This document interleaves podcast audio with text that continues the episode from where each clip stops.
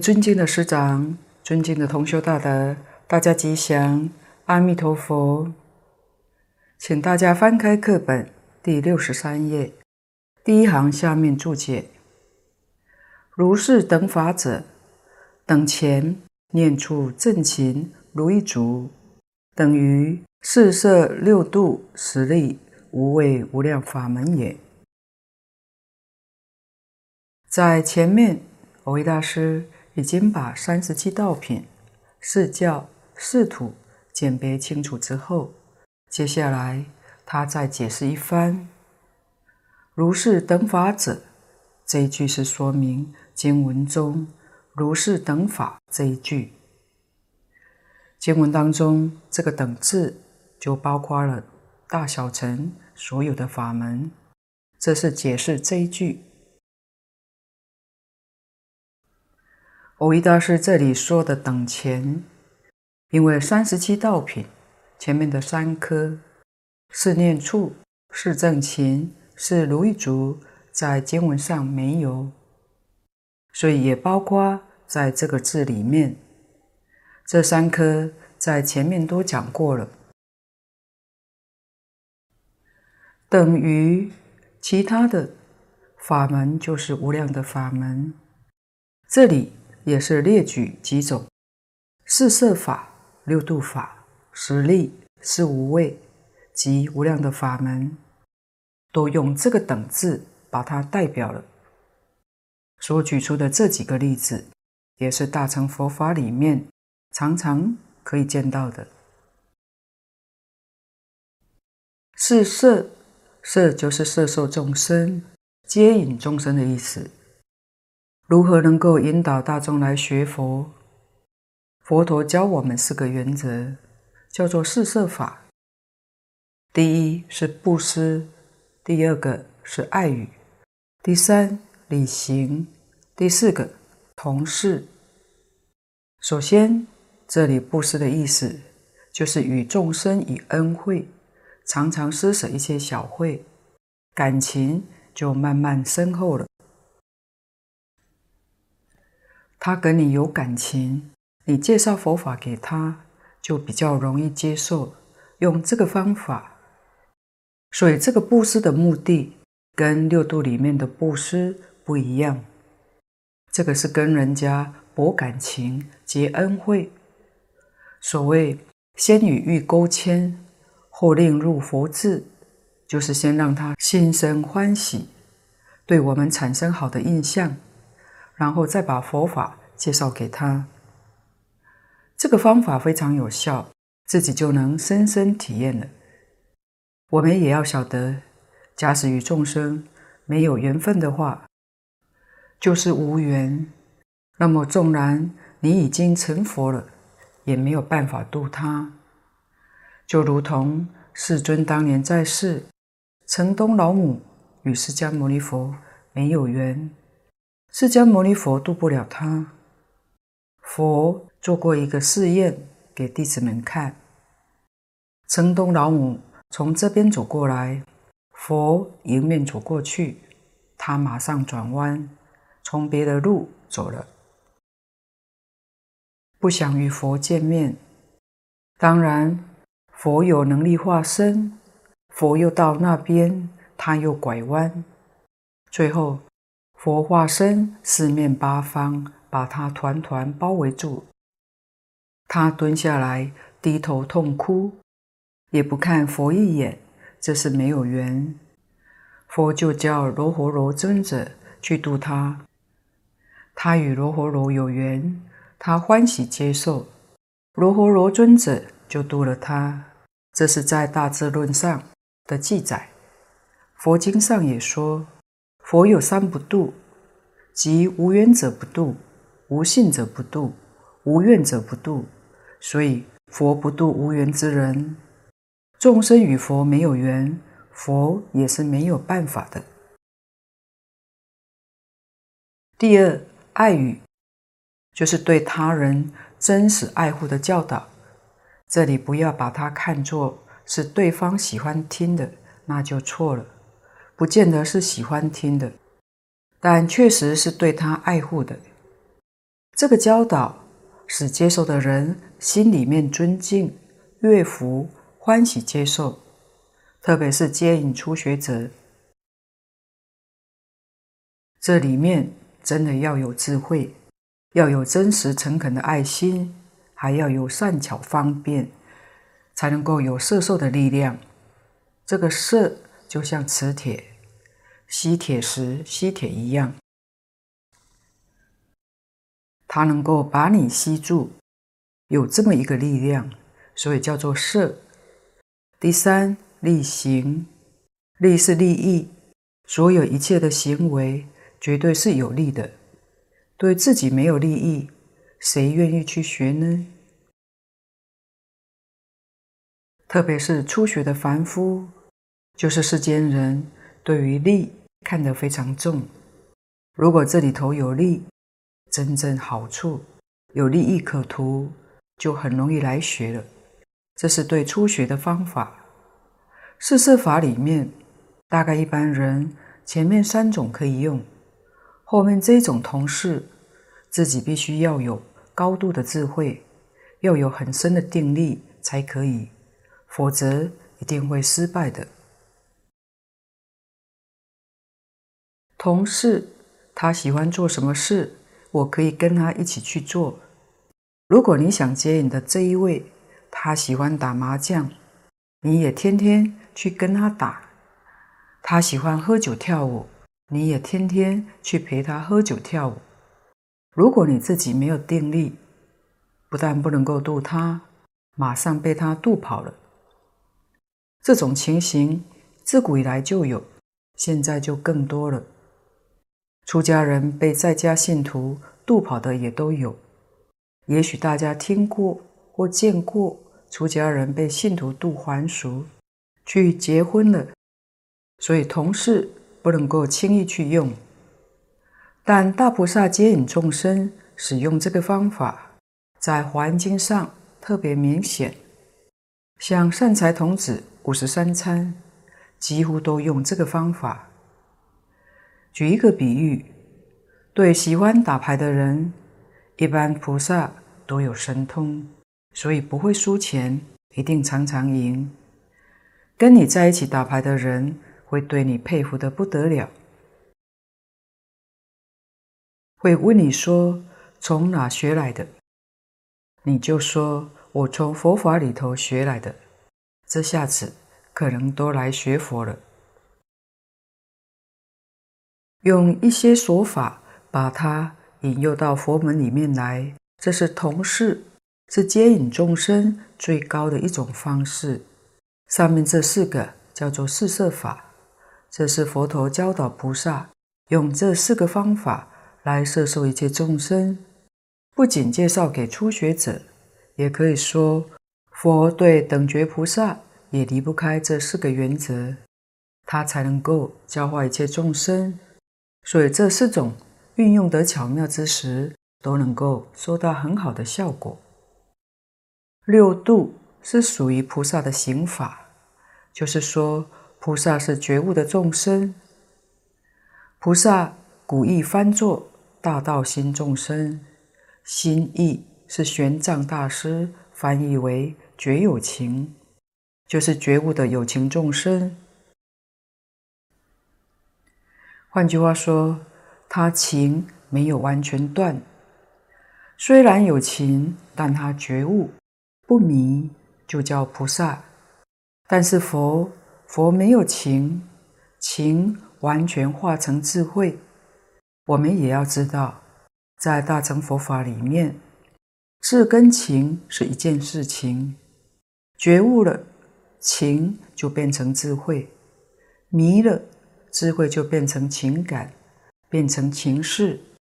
一个觉悟的人，他在日常生活当中处事待人接物，一定是遵循这六个原则，遵循这六条，叫做六度。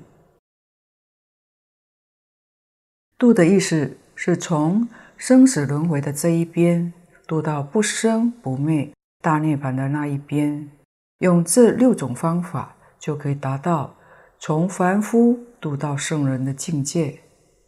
一般讲的超凡入圣到这个境界。这六条，第一个是布施。这里的布施跟四摄法的布施名词一样，但是意思不相同。四摄法里面，布施是跟众生结个善缘，结个欢喜缘，目的在此。菩萨六度，这是真正要度自己。六度不是度别人。是度自己的，自己烦恼的根是慳贪，慳贪是烦恼的根本。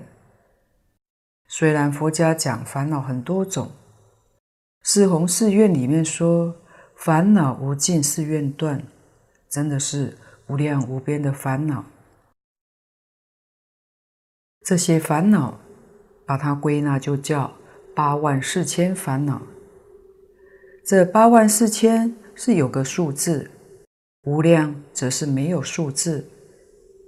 八万四千烦恼，在佛学字典是能够查到的，不是随便说的。确实八万四千条。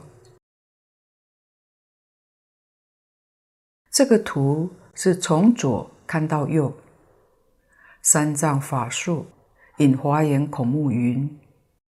八万四千尘劳者，尘即染污之意，为种种邪见烦恼，能染污真性也；劳即劳役也，为众生被邪见烦恼劳役不息，轮转生死，无有尽时。六道轮回怎么来的呢？烦恼尘劳在推动的。依照大乘经教常讲的，六道轮回的因是见思烦恼造成的。见思烦恼有多少呢？说不尽，用八万四千来形容。如果我们将烦恼放下，见思烦恼断了，六道轮回就不见了，就没有了。所以说，六道轮回不是真的。可是众生迷了，以为它是真的，在这里面受苦受难，不能出离。论其尘劳，根本不出十使，十使就是见思烦恼。于十使中，虽以一使为头，则九使为柱，那就成一百。约三世各有一百，三世是过去。现在、未来共成三百，而现在是一百十处，不论相助，于过去、未来二世二百，又各个以一死为头，九死为柱，就成二千。和前现在是一百，共成二千一百。又约多贪、多嗔、多痴等分四种众生。各有二千一百，共成八千四百。又约四大六衰，各有八千四百，总成八万四千尘劳也。四大是指地水火风，六衰就是六尘，色声香味触法。这是经上常说的八万四千，是这么来的。在一般教学上，如果这样庞大琐碎的数字，会学得很厌烦。于是菩萨们把它归纳，归纳成一百零八类，叫百八烦恼。到天亲菩萨又把这些烦恼归纳成二十六大类，就比较好讲了。一般在教学研究当中，是以这个标准来演说。这二十六大类，有六个叫根本烦恼，二十个叫随烦恼。随烦恼里面又分大随、中随、小随，总共二十个。这就是大乘佛法常说的二十六个烦恼。把这二十六个烦恼再归纳，就是六个根本烦恼。这六个再归纳。就变成三个，叫三毒烦恼，就是贪嗔痴。实在讲，三毒在归纳，最后归纳成一个，就是贪。六度法是度什么呢？就是度三毒烦恼的。我们自己有三毒烦恼，用这个方法来对治。换句话说，三毒是病，六度是药。希望用这个药来把我们的病除掉。所以大乘断烦恼比小乘来得高明。大乘就用这些方法。贪嗔痴，布施是度慳贪，专门度贪的。刚才说过，贪是个根本烦恼，贪要是能拔掉，所有的烦恼就没有了。由此可知，菩萨修学的方法没有别的，就是布施。这个我们不能不重视，不能不认真去学。布施是什么呢？舍，布施就是放下。我们的大毛病就是不肯舍，不肯放下。虽然听到经典里面说有一点体会，读了也很欢喜，但实在做不到，就是自己不肯放下，这是自己修学不能成就的原因。不肯放下，换句话说，我们的心就不清净，心里面有一丝好东西存在，就是障碍。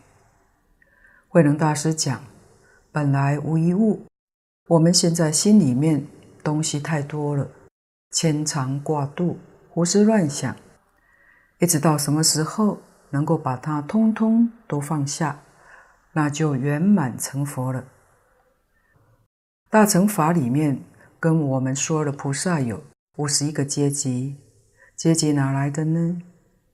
可以说是放下多少而分的，能放下的多。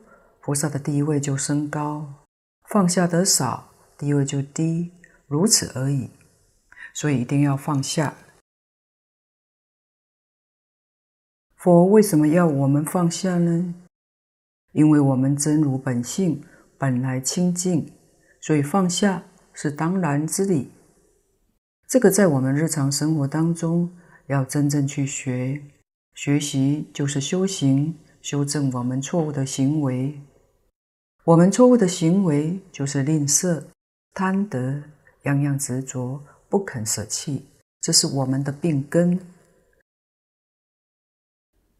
今天明白觉悟了，就要把这个观念、这个行为修正过来，这才叫修行。可是我们毕竟是凡夫，这个习气是无始劫来养成的，一下子就要放下。谈何容易？一般经典上说，成佛需要三大阿僧只劫，就是一点一点地放，放到三大阿僧只劫才通通放完，才成佛。但华严经上说，成佛需要无量劫，不止三大阿僧只劫，可见得这个舍干净之难是大难。虽然很难，我们也一定要去做，更希望加速去做。从什么地方做起呢？大德说，就从我们心里面最爱的、最不容易舍的，从这里下手。因为最不容易舍，能够舍掉，其他的就比较容易的。在生活当中，哪一样东西是我们最贪恋？最不能放下的，我们就学习从这一点去下手。布施通常分为三大类，第一个叫财布施，第二个法布施，第三是无畏布施。财布施，财是财物，金钱是财，所有一切物质都是财，都在这个范围。这是一切众生所贪求的。我们这个世间有哪个不爱财呢？所以在布施里面，把它列入第一条，一定要能够舍。世间人求财，却不知道财从哪里来的。实在讲，每个人的一生，我们华人讲禄命，禄就是享受。所谓禄尽则亡，享受完毕，寿命就终了。所以每一个人在一生当中有一定的禄命，就是有多少财富收入都是一定的。要是读《了凡四训》，就会明了。像袁了凡先生遇到孔先生，孔老先生帮他算的真准，把他每年的收入一直帮他算到死亡那一天为止。既然一生都是命里注定的，你想多求也求不到，你想不要的，他自然会来。来的时候恰如其分，多一点少一点也不行。袁先生明白了这个事实，从自己几年当中年年去观察，果然没错，每年所得的果报跟命中注定的完全相符，于是他一切妄念都没有了，一生都是命，半点不由人，心反而定了。有一天，跟云谷禅师在禅堂。坐了三天三夜，不起一个念头。三天三夜不起一个念头，相当不简单。所以云谷禅师就问他：“你很了不起，通常一般人做不到。”问他怎么用功的，他回答说：“他的一生都被孔老先生算定了，打妄想也是空的，所以就不打妄想。”云谷禅师听了，哈哈一笑，说：“我以为你是个圣人，原来还是个凡夫。”然后就教他改造命运的方法。命确实是有，命是自己造的，自己受，自己造的，自己当然就可以改。只要懂得理论，懂得方法，你就能够改造命运。《了凡四训》里面。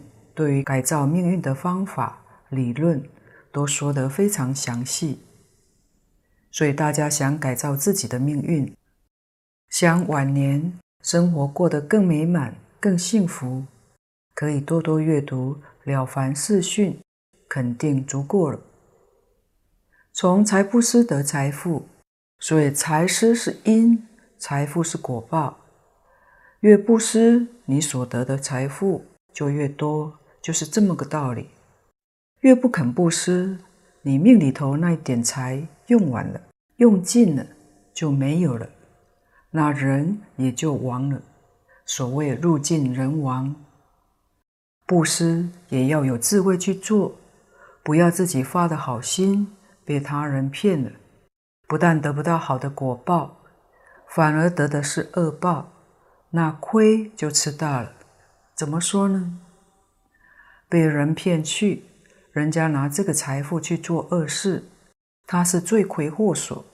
出钱出力的人是帮凶。虽然谈不上罪，但有过失，他造的是罪，帮的人造的是祸。所以布施，佛家常讲福田，我们要认识真实的福田。财一定要真正种在福田上。哪些是福田呢？第一个是父母，一定要孝养父母，这是福田。第二个是遭受苦难的众生，或是病苦，或是意外的灾害，我们见到了、遇到了，随缘随份帮助。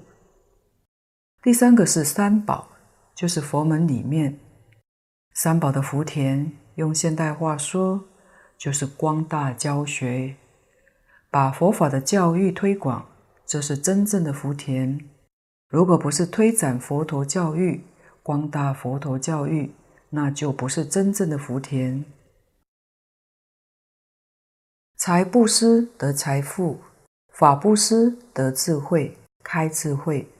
无畏布施得健康长寿，三种布施得这三种的果报。我们世间人，他想要财富，也要聪明，也想健康长寿，可惜不懂得方法。如果懂得方法，依照这个方法去修，他心愿当中这些殊胜美好的果报，一定也可以得到的。法布施包括的范围很广，法是理论与方法，别人不懂，我们懂就可以教他，传授给他，这叫法布施。无畏布施是别人有畏惧。有恐怖，我们以自己的力量去帮助他，使他离开恐怖，身心安稳，就叫无畏布施。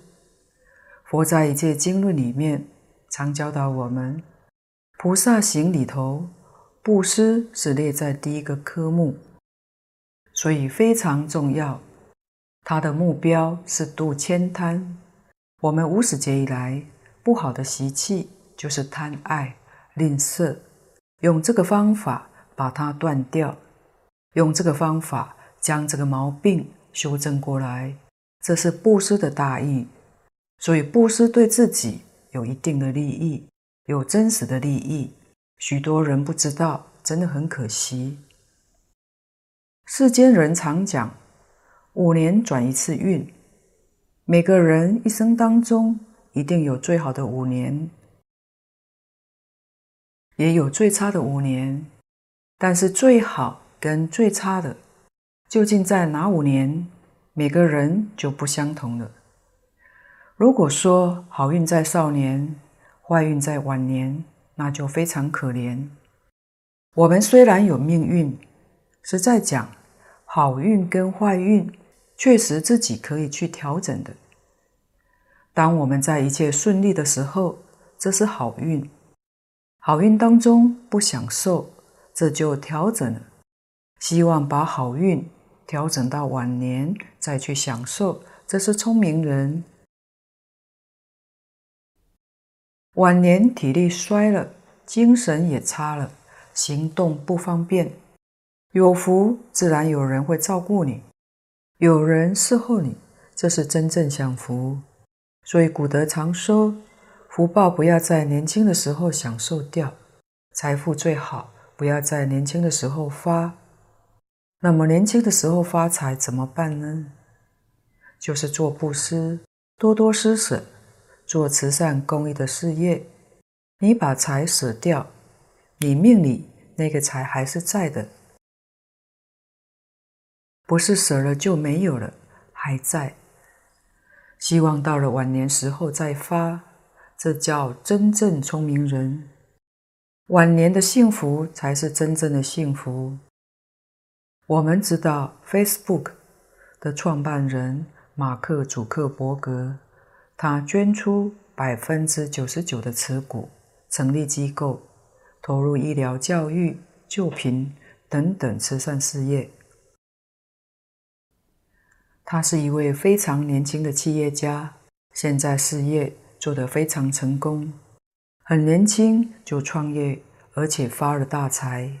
现在又几乎以裸捐的方式做了大布施，他真正是一位聪明人，值得赞叹。所以好运跟坏运可以随着自己来调整的。你要是懂得这个道理，晓得调整的方法，自己能够调整，何况更能够修持。使你的福德天天在增长。原本没有福，晚年得福报；有福的人，福报更加增上。用这个方法来修。第二个是持戒，持戒不限于大小乘的戒律，这是必须要知道的。戒律用现代话来说，就是生活规范，自己一个人独处。佛法里面叫小乘戒，独处也就是儒家讲的慎独。即使自己一个人，没有人见到，自己一举一动都守礼，都守规矩，不放逸，依然谨慎，这是慎独，这属于小乘戒。入众就是我们跟大众在一起，应该要守哪一些规矩，这叫大乘戒。所以大乘是跟大众相处的。在佛门里面，小乘戒叫比丘戒，大乘戒叫菩萨戒。用现代话说，就是守法守礼。所以戒律它实在包含了世间的法律、道德。风俗习惯都包含在这个科目里面，因此我们学佛人，佛是我们的老师，不仅要遵守佛对我们的教诲，我们在任何一个地区也要遵守这个地区的法令规章，要遵守这个地区的风俗习惯、道德观念，通通都要遵守的，守法。自然会被这个地方的人所欢迎，被大众所接纳。守法也包括在四摄法里头，这个是度诸恶，就是造作一切的恶业。持戒的人不造恶业，所以戒律的精神就是诸恶莫作，众善奉行。第三个科目忍辱，忍辱就是忍耐。古时候翻译经典的这些大德，他们为什么忍的下面不用耐换成辱呢？这是在以前有特殊的环境。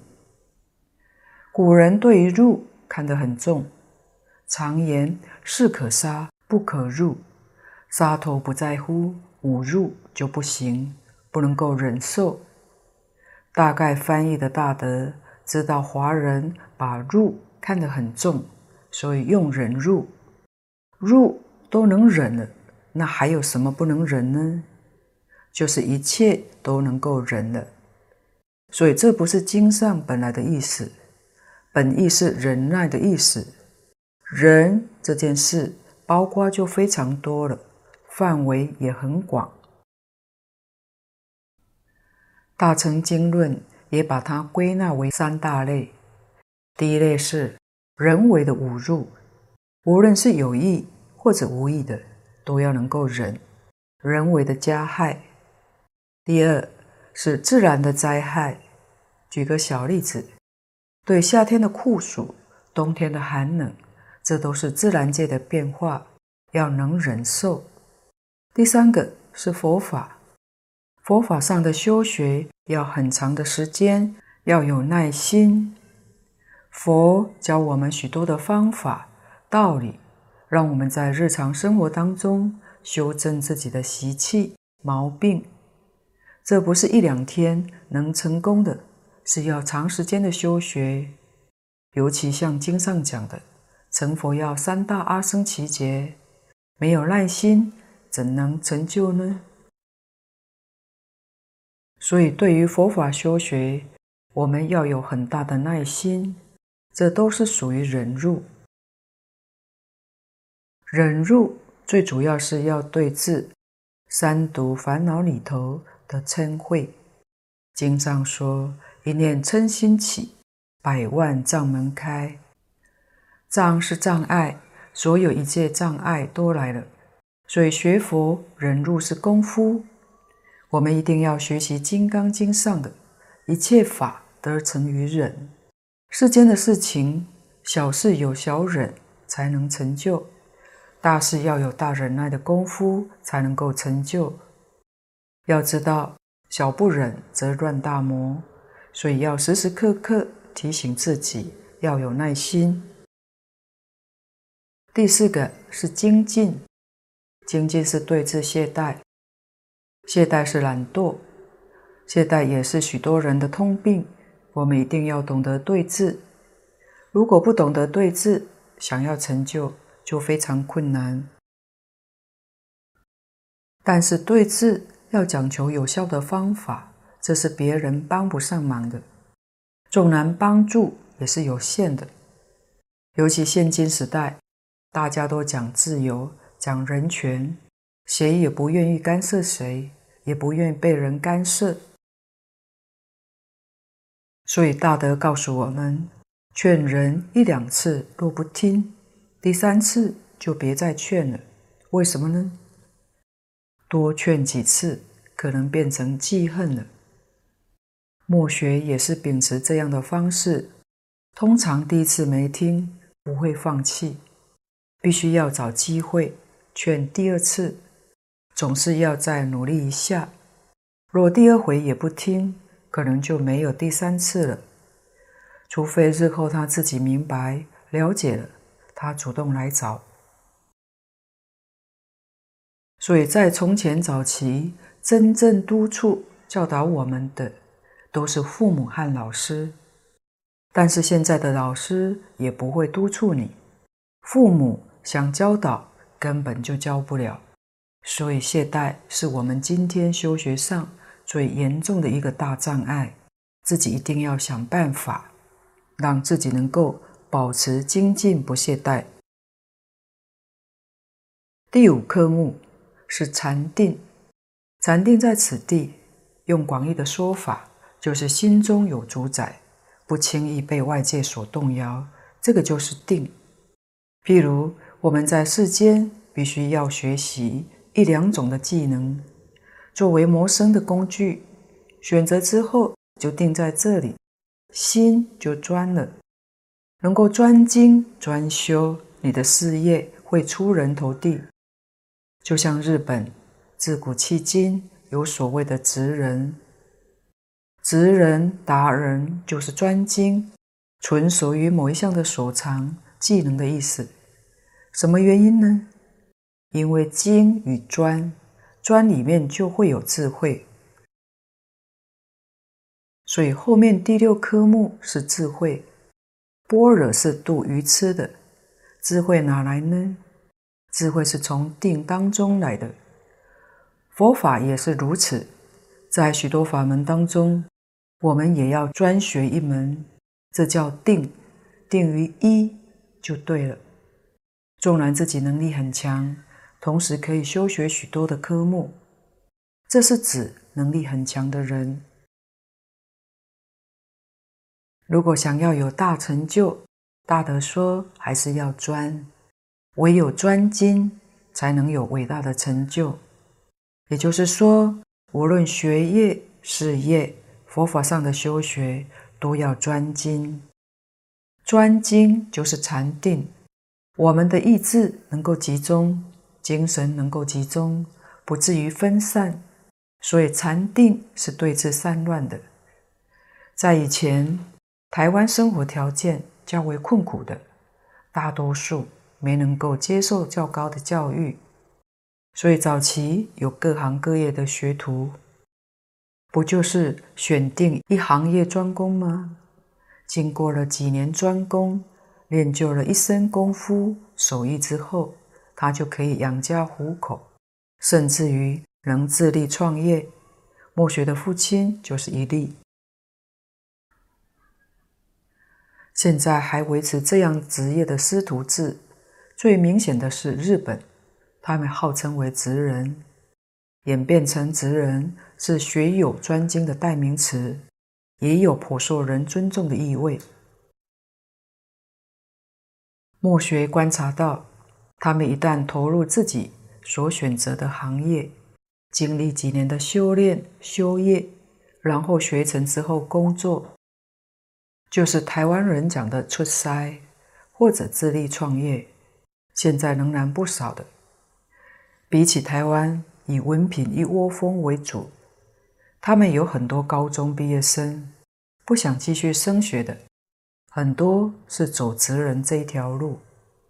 甚至现在的大学毕业，对于他们而言都足够了。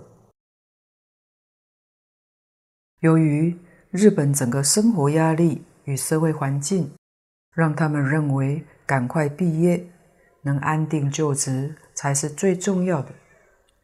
实在讲，他们比台湾还不太重视那张文凭，但是他们的压力之大，生活过得实在也是非常辛苦的。第六科目是般若，就是智慧。般若是梵语，翻成中文是智慧的意思。古德没有把般若翻成智慧，保留的原因有两个意思。第一个是尊重不翻，古来第一个译经的法师用音译，然后再加以注解，以后译经的大德们就多缘这个例子，这就是尊重。第二个意思，担心我们世人对于这个名词产生误会。因为他讲的智慧是真智慧，不是我们世间人讲的聪明才智。世间人讲的聪明才智，在佛法里面叫识智辩聪，但识智辩聪并不是智慧，是有这样的差别。为什么呢？识智变聪是从意识里面生出来的，也就是从我们的思维、研究、推论。判断当中产生的。佛说这个是世间人的聪明，不是真智慧。真智慧是从哪来呢？是从禅定当中来的。换句话说，是从清净心里面生出来的。清净心不需要思考，不需要研究，不需要推论，自然明了，一接触就能通达，就能明了，这叫智慧。整个佛法所求的就是求智慧，因为智慧是从定当中来的。定在佛法修学里面是非常重要的，因戒得定，因定开慧，所以定是佛法修学的枢纽，最重要的一环。慧的修学有两种，一种是从定里面生出来的，这个是纯正的一个方法，正修。另外是从读诵，也是一个途径。所以古德教我们，一方面修定，一方面读诵大乘经典，两个方法可以同时用。李炳南老居士教人用念佛的方法修定，再以研究经典的方法帮助开会。他老人家曾经举过一个比喻，譬如。单独修定要能开会，需要十年的时间。如果同时一方面去研究大乘经论，可以把开会的时间提前到五六年就能够得到了。这也是佛家常讲的正助双修，是以修定为正修，以读诵大乘为助修。净空老法师说。读诵大乘经典要有方法，就是完全读诵，不求解义，不要去研究，就是一味的读诵。一求解义，读诵的目的就完全破坏了。为什么呢？你一起分别，就落到意识里面去了。读诵经典的时候，就是禅家所说的离心意识参。读诵跟禅宗用的手段不同，但目标是一样的，是在参禅呐。这个妙到极处。读诵的时候不分别，不用第六意识；不执着，不用第七识；不去思维想象，也不落印象，一直念下去，不用第八式。这岂不是离心意识吗？眼睛看得清清楚楚。念这个句子，耳朵也听得清清楚楚，一个字也没念错，也没有念颠倒。这就是教光大师讲的“舍事用根”。换句话说，盘腿面壁可以舍事用根，读诵大乘也可以舍事用根。用熟了，你就可以把它运用在生活上，穿衣吃饭、待人接物，通通舍事用根。那就是名副其实的菩萨。读诵大乘是菩萨修行很重要的一个方法，因为在十个宗派里面，禅宗只是一个，其余九个宗派都属于教下，没有离开经典，依照经论修行的人占绝大多数，只是方法不一样，他的精神方向目标。都是相同的，都是舍事用根，都是离心意识，这叫真正修行。读经就是真正修行。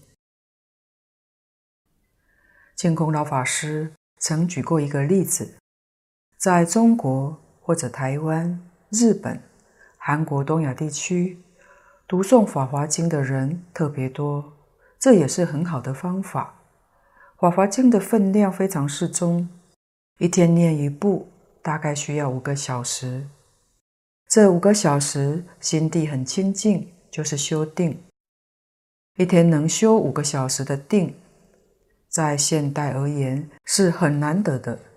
不过我们专修净土宗，可以从五经一论当中自己选择喜爱的一部读诵，分量就算是少的，那就多读几遍，也是一样的道理。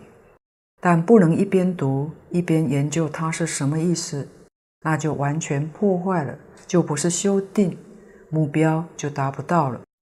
所以净空老法师常常鼓励我们要多多读诵。所谓是读书千遍，其义自见。读经是修定的一种方法。如果你要想研究，另外要找个时间可以去思考它，或者看古今这些大德的注解，作为自己的研究参考。老法师强调说，还是要以读经修定为主，否则的话，你对经典的注解、注疏再怎么熟，智慧依旧不能开。所得到的是识智辩聪，不是真智慧。真智慧一定从定中得到，才叫真正有悟处。所以不是看得多会开悟，是心清净才会开悟。以上这六种是菩萨在日常生活当中处事待人接物、修学的纲领，就是依照这个作为修行标准：以布施对治慳贪，以持戒对治恶业，不造诸恶业；以忍辱对治嗔恨，以精进对治懈怠，以禅定对治散乱，使心不散乱。以般若对治愚痴，叫六度。度什么呢？就是度我们这些的毛病。可见得这六大纲领不是度别人，纯粹是度自己。这六种是我们的病根，世尊教我们这六种的方法是良药。我们用这副良药来对治我们的毛病，这叫修行。功夫用得如法得力，就能够把病根除掉。这六条在大乘经典里面讲的很多，说的最详细的是《大智度论》，里面有很大的篇幅说明六度。因为这部论也很大，有一百卷。另外，《华严经》上单讲布施就将近一百种。